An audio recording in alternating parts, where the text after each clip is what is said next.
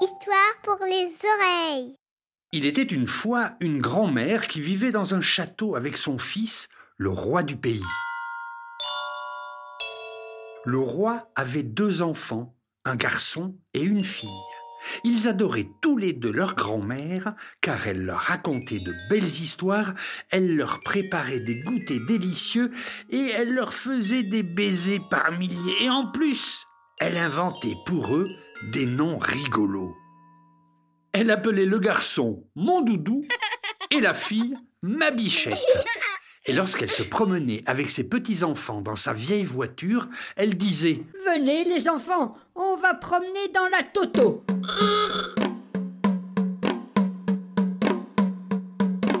Elle leur montrait des toutous. Elle leur montrait des dadas. Elle leur montrait des meumeux.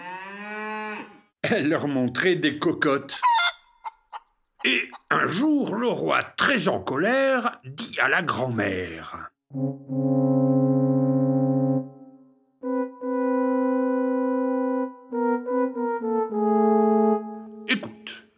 mes enfants ne sont plus des bébés. Tu ne leur parles pas comme il faut. On ne dit pas une toto, on dit une voiture. On ne dit pas un dada, c'est un cheval.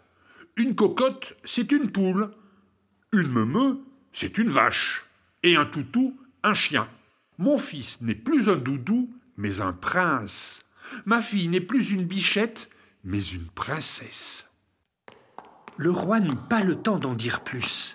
Un soldat arriva en courant et dit Majesté, un dragon est tout près de votre château. Le roi répondit aussitôt Il faut arrêter ce dragon, il faut l'écraser et le couper en petits morceaux. Et la grand-mère s'écria Non, attendez, il est peut-être gentil. Mais personne ne l'écouta. Déjà, les soldats envoyaient des flèches et des pierres sur le dragon. Le dragon était blessé, et cela le rendait furieux. Il donnait de grands coups de queue et brûlait le toit des tours avec des flammes sorties de sa gueule. Alors, la grand-mère courut vers la porte du château. Le roi essaya de la retenir, mais trop tard. La grand-mère était sortie. Le dragon vit la grand-mère et il grogna plus fort. Mais la grand-mère avançait vers lui en murmurant Qu'il est mimi le dragon à sa mémé. Le dragon n'avait jamais entendu des mots aussi doux. Tout doucement, la grand-mère s'approcha du dragon en disant Allez, c'est fini, ça va passer. Montre à mémé où tu as bobo.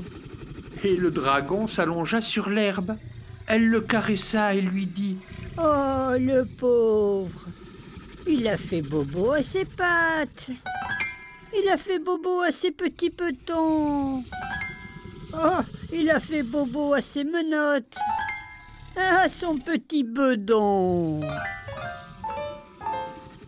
Du haut des remparts, le roi et ses soldats n'en croyaient pas leurs yeux ni leurs oreilles. La grand-mère enleva toutes les flèches plantées dans le corps du dragon, et le dragon lui lécha les mains. Et la grand-mère dit au dragon Maintenant, tu me promets de ne plus faire peur à personne. Tu seras un dragounet mignon. On dit que la grand-mère et ses petits-enfants vont souvent voir le dragon dans sa caverne.